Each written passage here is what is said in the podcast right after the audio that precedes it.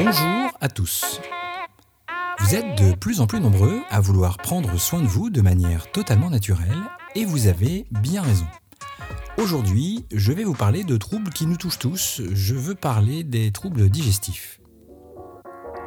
Bien que nous les considérons tous le plus souvent comme mineurs, il est important de s'en occuper, surtout s'ils apparaissent de façon chronique ou pour la première fois après 40 ans. Une fois de plus, vous le savez ici, je ne peux que vous encourager à en parler avec votre médecin traitant qui pourra effectuer un diagnostic médical et identifier une possible infection. Bon, le plus souvent, c'est notre mode de vie qui est en cause.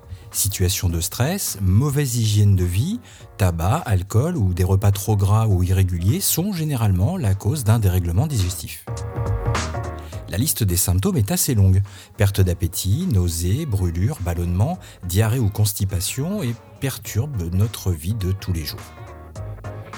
Prenons l'exemple des reflux gastriques.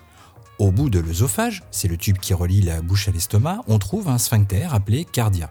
Et lorsqu'il fonctionne mal, il laisse l'acidité remonter le long de l'œsophage et provoque des brûlures assez intenses gênantes et incapacitantes, ces brûlures sont difficiles à canaliser et vous pourrez trouver en pharmacie de nombreux traitements qui visent à réduire cette acidité, mais avez-vous essayé ceci? Si les symptômes interviennent la nuit au coucher, pensez à dormir sur votre flanc droit. La forme en S de l'estomac placera le bol alimentaire dans une position optimale et réduira les risques de reflux. Petite astuce au passage, si le reflux intervient en journée, munissez-vous de votre stylo 4 couleurs. La petite bille à son extrémité s'utilise comme les stylets en réflexologie du visage. Massez à l'aide du stylo à l'extrémité de l'aile de votre nez à gauche, dans le pli formé avant la maxillaire supérieure. Cette stimulation semble activer le nerf vague et calme les reflux quasi immédiatement. D'autres troubles du système digestif doivent aussi vous alerter. En apparence bénigne, l'apparition soudaine ou chronique de diarrhée ou de constipation nécessite d'en parler rapidement à votre médecin. Des maladies sérieuses sont à prendre en compte, comme la maladie de Crohn par exemple, ou un syndrome de l'intestin irritable.